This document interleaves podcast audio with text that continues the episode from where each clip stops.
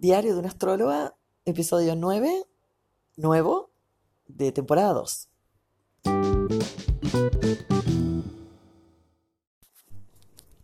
Sigo con más esoterismo de las relaciones en breves audios cortitos que completen 30 minutos de un programa de esoterismo de las relaciones, en donde se puede reflexionar de la actualidad y también de los temas atemporales que tanto nos sustentan en cada presencia.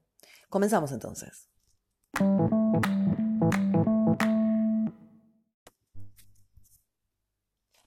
Quiero comentar que ayer se publicó una cuenta desde Irán eh, diciendo que quieren matar a Trump. Porque hace un año atrás Trump mandó a matar al líder del ejército de Irán y bueno, fue tremendo porque fue en el aeropuerto de Bagdad y con ataque de drones. Entonces, bueno, se lo adjudicó el Pentágono ese ataque y e Irán quedó pero, en un estado y hace un año que pasó y hoy por hoy eh, sigue sin vengarse, digamos, Irán. Entonces se publicó ayer una cuenta del líder de este país eh, posteando que eh, una foto como haciendo alusión a Trump con unos drones arriba, ¿no? Y que se va a vengar. Twitter, ¿qué hizo? Lo bloqueó por incentivar la violencia pero hace una semana atrás también fue bloqueado Trump por también incentivar la violencia por otros temas, ¿no? Que ya sabemos, lo del Capitolio y otras plataformas también se sumaron a eliminarles las cuentas, YouTube también, Facebook, Instagram, pero además otra alternativa de red social que se usa en Estados Unidos también, él la quiso usar como alternativa y la bloquearon también. Lo de bloquear a mí me suena muy extraño, es muy extraño. Eh, yo puedo bloquear a alguien porque es el ejercicio clásico que está instalado en estas sociedades de, impaciencia, violencia, competitividad, odio, discriminación y demás.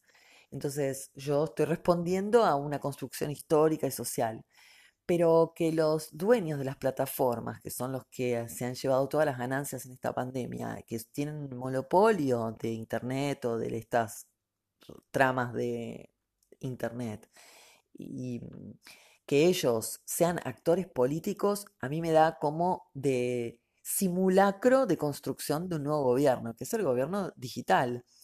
Un gobierno que ellos se van comprando entre ellos y son como un bloque. Twitter compra Facebook, Facebook compra Instagram, Instagram compra...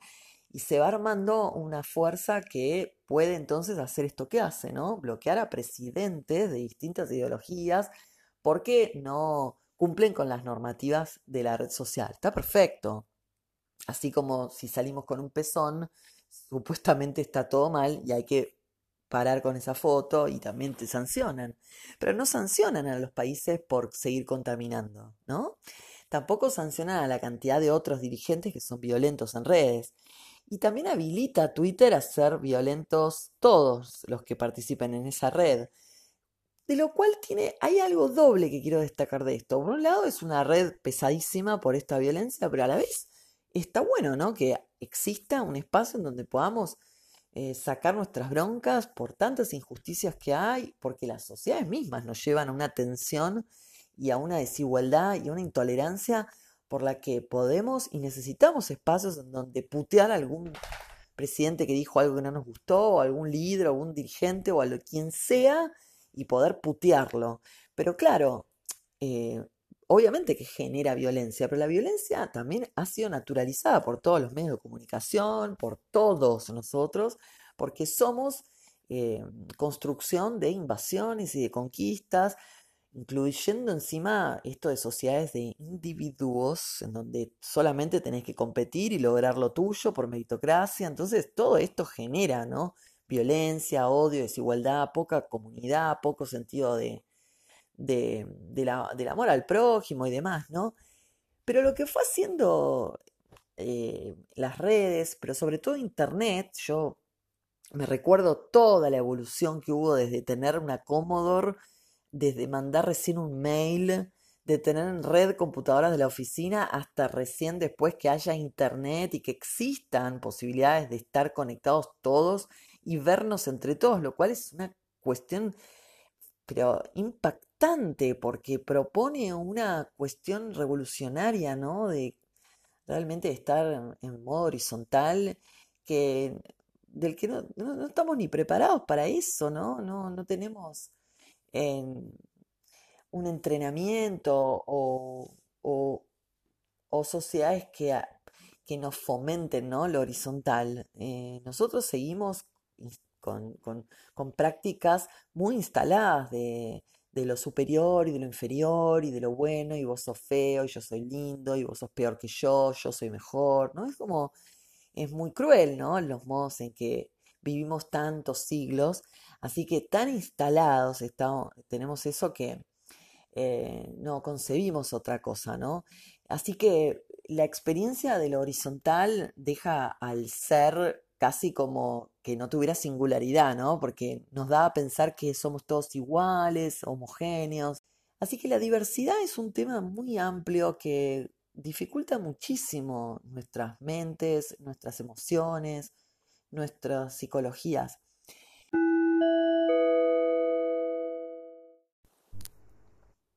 De esta reflexión quiero agregar entonces que eh, las plataformas en esta, en este momento de pandemia que tanto se usa Internet están siendo también actores políticos y de alguna manera si todas las plataformas se van comprando y teniendo acciones juntas y demás, hay algo que termina siendo un- una formación de gobierno virtual, ¿no?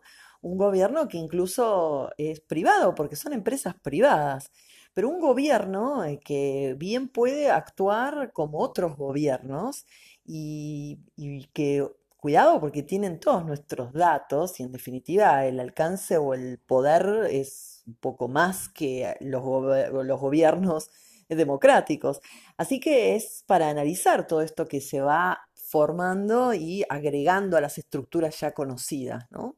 Esta nueva estructura digital por la cual también se arma un gobierno que puede plantearse también como un gobierno global, ¿no? Que justamente al no tener fronteras y demás, alcanza a poder captar cada vez más gente. Claro que está la competencia, hay otras busca- hay otros buscadores, en Oriente no se usan los mismos buscadores que en Occidente, de hecho el que tuiteó no tiene Twitter en, en el país donde están, eh, en Irán no hay ni Facebook ni nada de eso está habilitado, pero él sí tiene una cuenta de Twitter igual, ¿viste? Por ahí el pueblo vive de una manera, pero eh, el, el líder del pueblo no, ellos, viven de otra manera, no como, como pregonan, es, es fuerte eso. Pero bueno, hay, hay excepciones, sí, sí es cierto, es cierto, pero pues la mayoría igual. Cry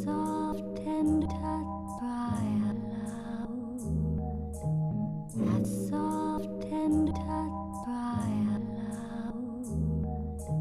That soft tender touch.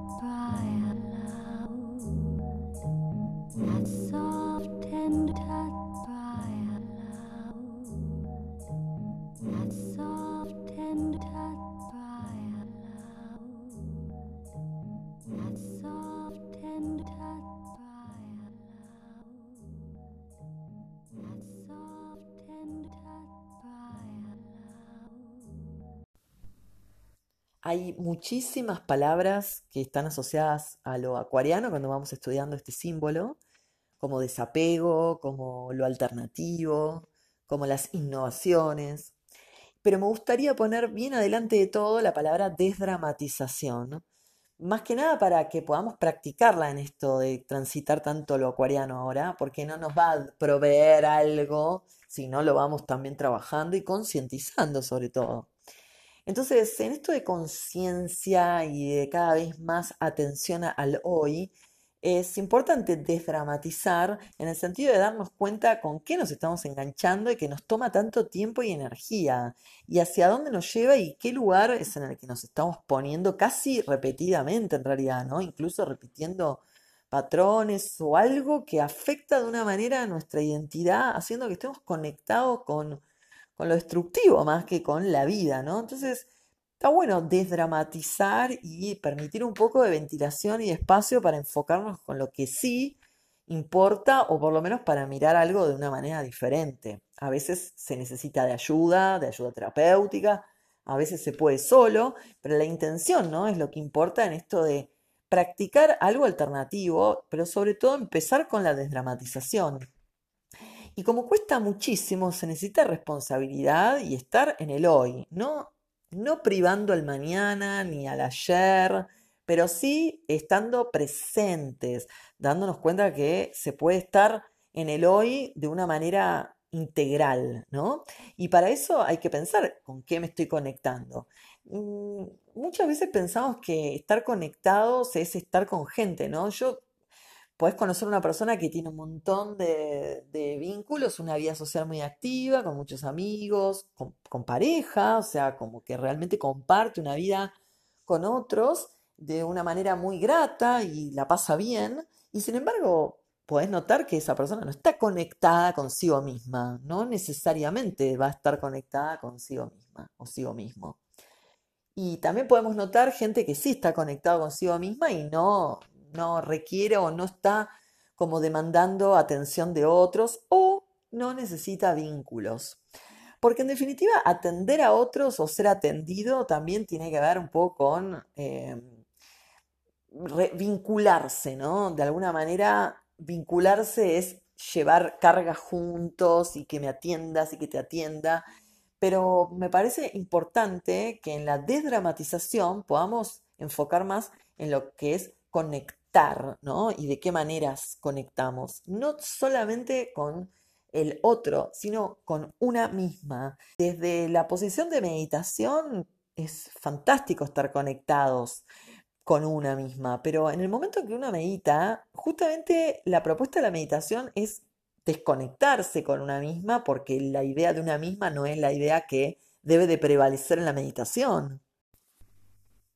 Entonces con la meditación lo que hay es conexión con el cuerpo y trascenderlo también como otra parte de la meditación. Pero por supuesto que es em, ir como más allá de los criterios y de las lógicas y desde esos lugares del más allá pensar en la conexión justamente. Y dije la palabra pensar, pero ni siquiera es eso, ¿no? Es conectar desde otro lugar y justamente... Em, tiene la trascendencia del cuerpo y también de las ideologías y creencias. Así que es como esa conexión que podríamos decir, nombrarla pineal, que podríamos nombrarla cósmica, que podríamos nombrarla espiritual, o que podríamos nombrarla humana en esta vida extraña y abundante. That's bullshit, give you some good advice.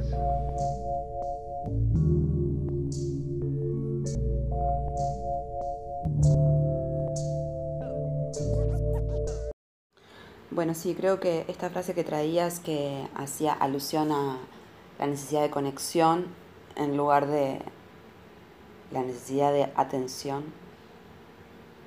eh, habla de mm, o va muy como al centro de los procesos subjetivos que estamos como caminando, ¿no? En este momento tan, en este inicio de un momento tan acuariano, eh, inaugurando este momento de lo, acuariano, eh, me parece que vale la pena como repensar para cada uno y, en lo colectivo qué, es, qué son los fenómenos conectivos, ¿no? ¿Qué, en principio con uno mismo, ¿no? ¿Qué, ¿Qué, me hace sentir conectada o conectado? Primero conmigo misma, después con los demás y a mayor escala en lo colectivo, ¿no?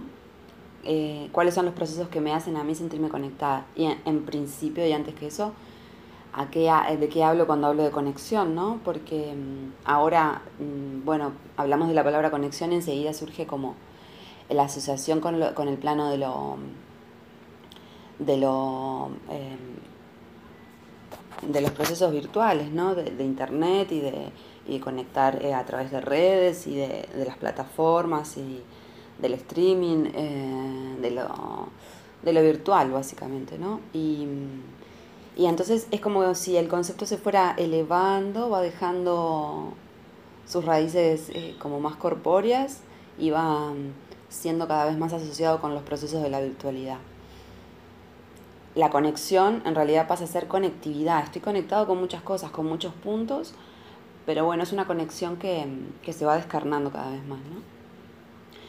Y por otro lado, el fenómeno de la atención es otro fenómeno súper intenso que está siendo como em, multiplicado, dinamitado en, en, el fenómeno de lo instantáneo, ¿no? de, lo, de lo efímero y de lo que no genera en realidad nada. Eh, son instantes de atención que se disipan en, la nada después, ¿no? Mm, en realidad, si uno observa como con más conciencia el fenómeno de la atención en este mundo hiperconectado, em, la atención es lo que más ha sufrido, ¿no? La, atención como función mental superior y que tiene diferentes niveles, obviamente, ha sido como muy em, dinamitada por, por, el fenómeno de lo conectivo, ¿no? Porque en realidad la capacidad para enfocarnos, que es uno de los,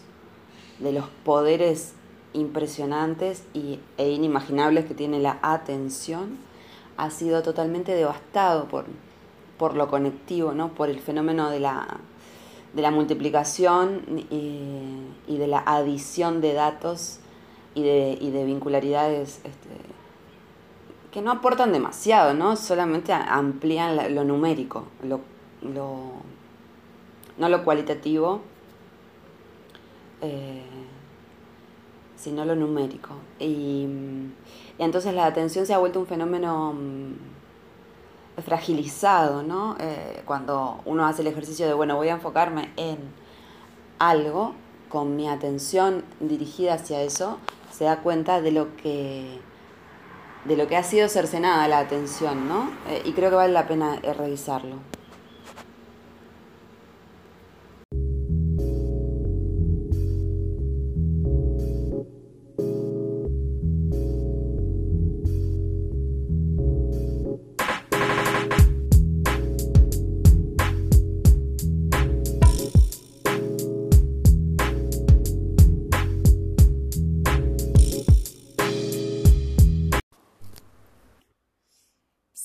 La atención que el Sol, si bien es el centro del sistema solar, por eso se llama sistema solar, o sea que da un nivel de protagonismo a la carta natal impresionante, o sea que es central analizar el Sol de la persona.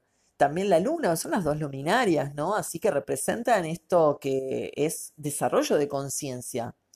Pero sin embargo, las personas no usamos el sol de la carta natal con conciencia. No lo usamos, no lo buscamos desarrollar a conciencia. Hay tantos otros planos y otras vibraciones que tener en cuenta y que nos toman de tal manera que entonces el desarrollo de conciencia no es algo que decidamos ni que estemos como provocando, ¿no? Con el área donde está el sol. De hecho, el sol puede hacer un poco no fértil esa área de tanta justamente eh, fuerza luminosa y calórica y, anímica, en fin. Así que me llama mucho la atención lo que cuesta que la persona conecte con el sol de eh, su carta natal y el área específica, ¿no? Es, em, es evasivo de alguna manera, ¿no? me, Después hay otra también otra, otra cosa que se evade mucho que es la zona acuariana, ¿no? Que sería la, opuesta complementaria justamente de lo que vendría a simbolizar lo leonino o lo solar. Lo acuariano tampoco se vive con mucha aceptación, porque como va tan en desencastre de las normas sociales, se lo trata siempre como de tapar o de relegar o creer que, bueno, que me está excluyendo de algo esa zona, me está dejando afuera de lo que tendría que pasarme. Entonces se siente tan conflictivo y tiene tanta tensión que en definitiva también es otra área que no se toma la responsabilidad respecto al desarrollo de conciencia. Tampoco se sabe cómo es lo que hay que hacer efectivamente para desarrollar conciencia ahí, pero digo, no se habilitan las experiencias demasiado porque son experiencias que te dejan en un estado de, tanta, de tanto conflicto social en donde no encaja con lo que se debe o si de alguna manera busco algo alternativo, no termina de ser satisfactorio porque no encuentro quien me garantice esa, satisfacción, ya que estoy en, en, en configuraciones distintas, ¿no? Eh, contradictorias. Entonces, tanto lo solar como lo acuariano terminan siendo dos áreas que no se trabajan a conciencia como tendríamos permitido trabajar justamente. Se necesita una responsabilidad enorme y creo que con tanto bombardeo de información, en vez de provocarnos más libertades, nos están provocando esto de dormirnos un poco, ¿no? Como sacarnos las ganas de seguir desarrollando conciencia, sino más bien esperando que nos den, ¿no? Estando en ese modo pasivo, que dame la información, dame la masticada, dámela que yo así no trabajo tanto el tema, pero por lo menos lo puedo tener en cuenta, pero no por eso hacerlo consciente y provocar experiencias.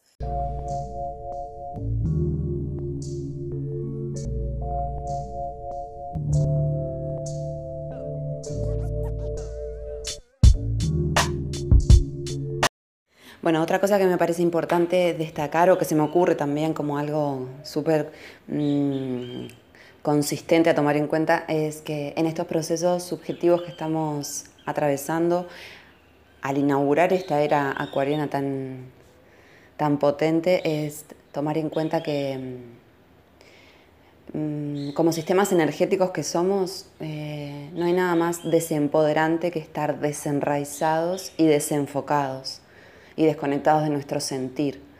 Em, eso nos vuelve em, totalmente a merced de los acontecimientos, sin capacidad de accionar y sin registro real de lo que necesitamos verdaderamente, ¿no? Entonces, sentirnos desconectados, primero de nosotros mismos, desenraizados de nuestro propio suelo.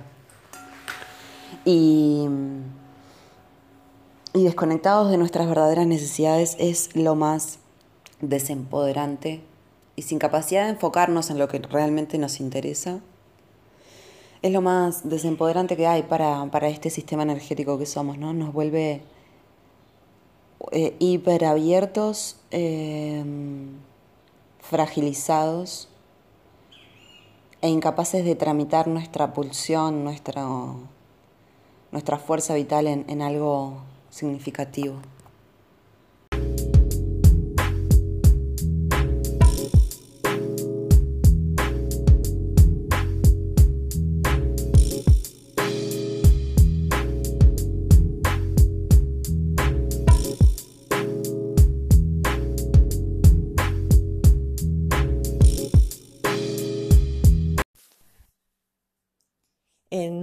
Me referí al tema de los tweets de cómo se bloquearon algunos presidentes que incentivaban al odio y bueno, desarrollé algún temita por ahí, pero agrego a eso mismo otro tema que estuvo pasando esta semana y que articula con la cuadratura Saturno-Urano, que no es una cuadratura explosiva de tinte plutoniano por el cual se derrumba o se atenta o, se, o hay una especie de explosión o o esas desintoxicaciones que, se, que son horribles a, ver, ¿no? Digamos, pero bueno, son lindas en el sentido de que está bueno lo que después ocurre con eso, pero que eh, en general es, tremendo, ¿no? Entonces eso no es lo que está pasando ahora. Ahora es Saturno-Urano, ¿no? Que es un poco más luminoso que lo plutoniano, obviamente.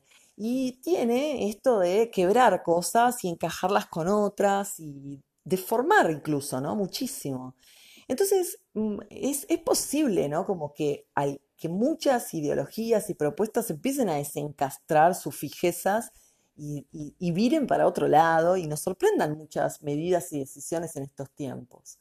Entonces, resulta que en Rusia eh, Putin es el presidente vitalicio, o sea, ya firmó para, para estar forever pero tiene su oposición. El opositor es uno que se llama Nalbani, salió en todos los medios. Esto es una noticia clásica, digamos, muy común.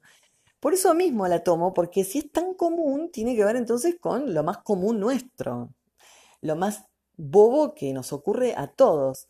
Entonces, en referencia a la cuestión del opositor, eh, resulta que lo envenenan, algo que no, se puede creer. Lo envenenan y queda cinco meses internado. Cuando sale, él quiere volver y en el volver lo ponen, lo meten preso porque tiene una causa de no sé qué.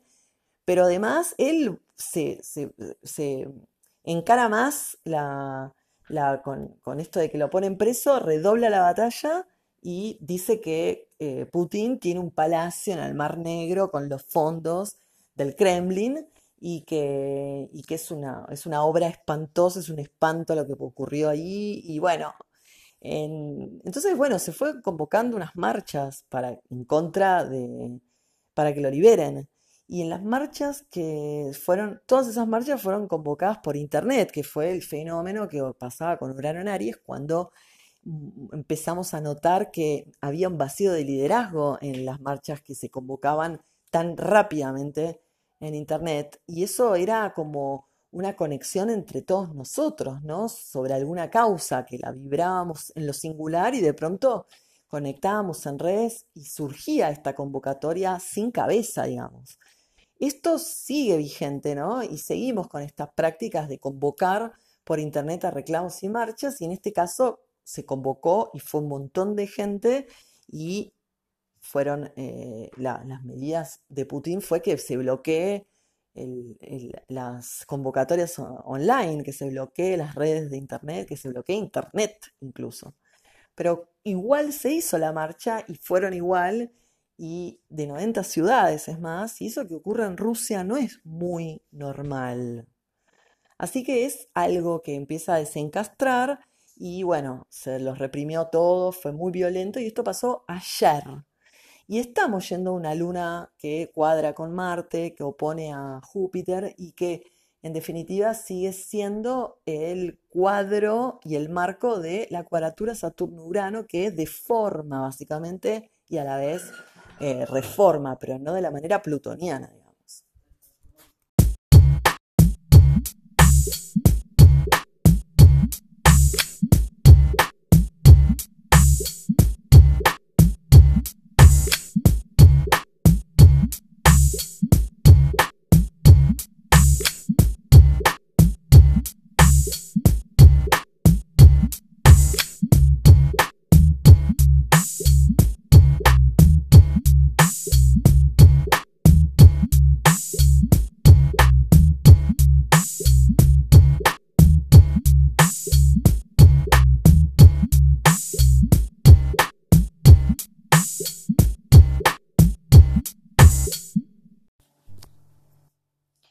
Hace un tiempito que estoy viendo muchos barbijos tirados en la calle, ¿no? Como que no, sé si se les cae a las personas o lo tiran por descartables o se le pierden.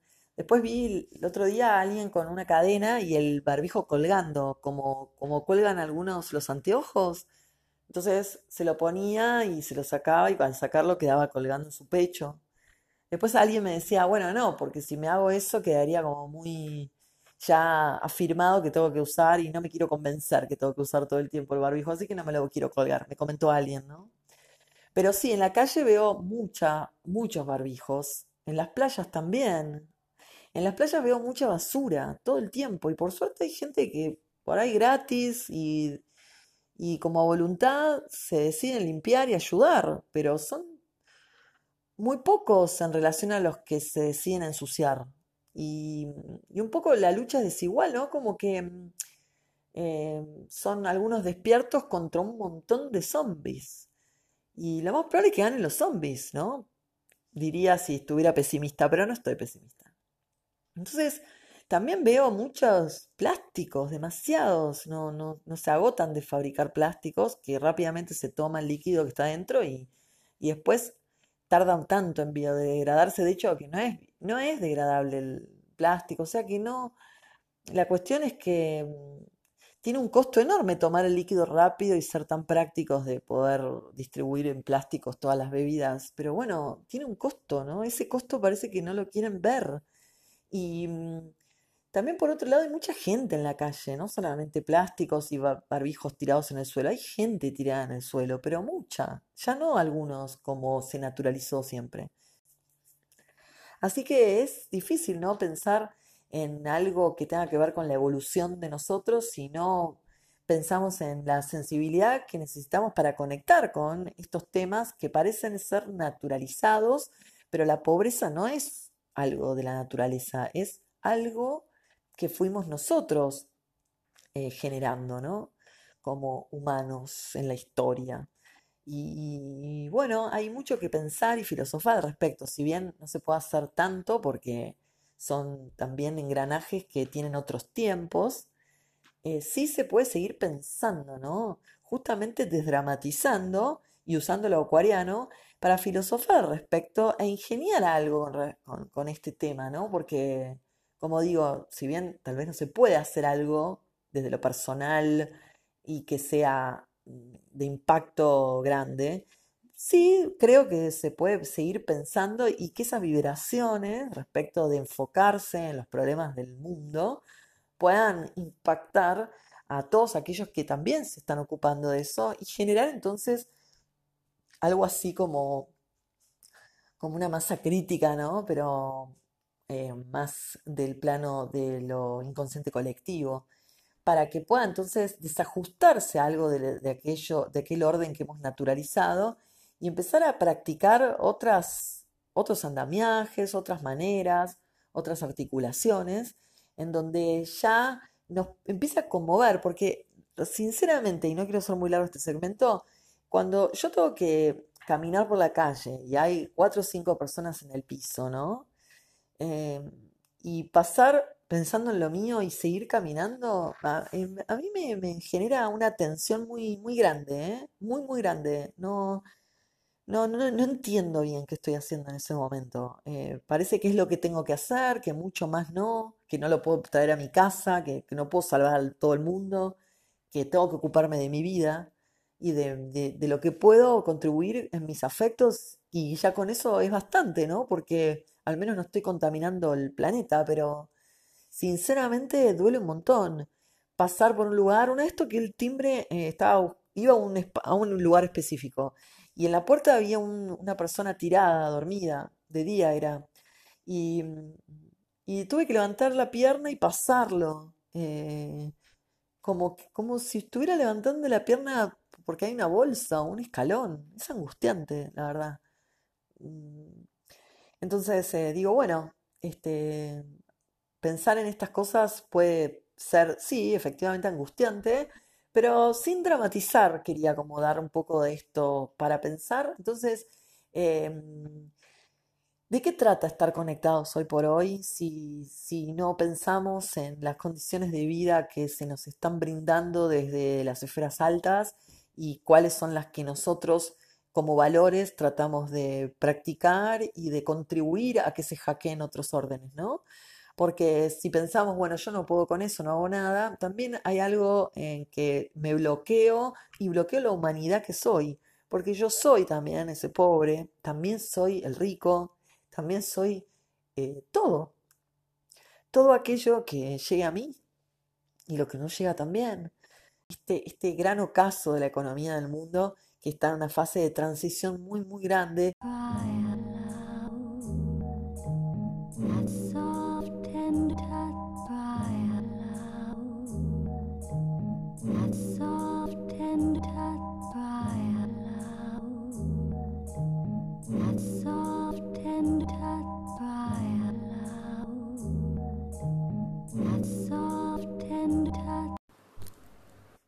Cierro episodio agregando algo más referido a esta semana, en donde el Sol se junta con Júpiter en Acuario, algo que no pasa hace 12 años y es un buen evento para transitarlo pensando en desdramatizar efectivamente para poder mirar global, más amplio, despejar un poco la mente y hacer esto, este ejercicio de poder reubicarnos, revalorizarnos y revalorizar muchas cuestiones, incluso ya ni siquiera es revalorizar lo que es viejo y ponerlo en otra posición, sino también dar espacio a lo nuevo. Lo nuevo es justamente difícil, ¿no? Es disruptivo, es complejo porque justamente al ser nuevo es casi como desconocido y darle lugar a aquello tiene esa sensación del abismo, del vacío, de no contención, pero no tiene por qué ser violento, ¿no? Es como muy de a poco ir dándole un poco de espacio a que algunas de nuestras actitudes, reacciones y modos de ver y de pensar tengan estos nuevos eh, espacios en donde se sienta que ya no alcanza con lo que decimos y pensamos. Hay más, ¿no? Hay más y sobre todo hay desencastres y revelaciones que están ocurriendo. Está bueno entonces verlo con la mente un poco más despejada, sin tanto drama, al menos por unos días. Y también considerar esta crecida lunar que en el hemisferio sur, donde estoy yo, se ve tan hermosa. Las lunas en verano se ponen más brillantes, son más grandes. Entonces, disfrutar de esta crecida que se hace Luna Leo para notar cómo vamos revelando más cosas, pero no porque sea un clic o porque sea algo que viene hacia uno, sino porque lo fuimos nosotros procesando, ¿no? Pero agrego un audio más de Victoria y me despido agradeciendo su colaboración, también la música de Patch. Mi nombre es Laura y nos encontramos en el próximo episodio. Semanal.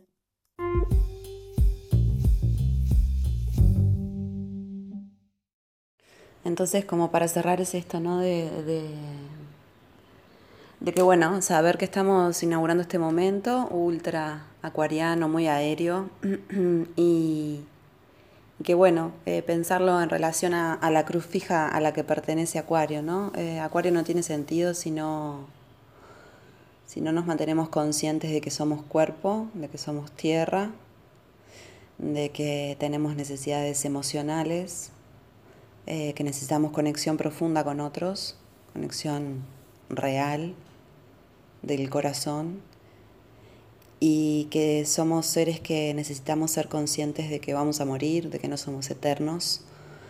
Eh, y, y, bueno, y eso, de que necesitamos, estamos todo el tiempo muriéndonos además, ¿no? Haciendo esos pasajes sutiles eh, en los que vamos dejando de ser quienes somos y, y vamos renaciendo. Sin, sin la herida profunda, eh, también nos des, deshumanizamos, ¿no? Entonces, eh, todo eso forma parte de este proceso y lo tenemos que mantener presente siempre que podamos para no perdernos en, en lo hiperconectivo.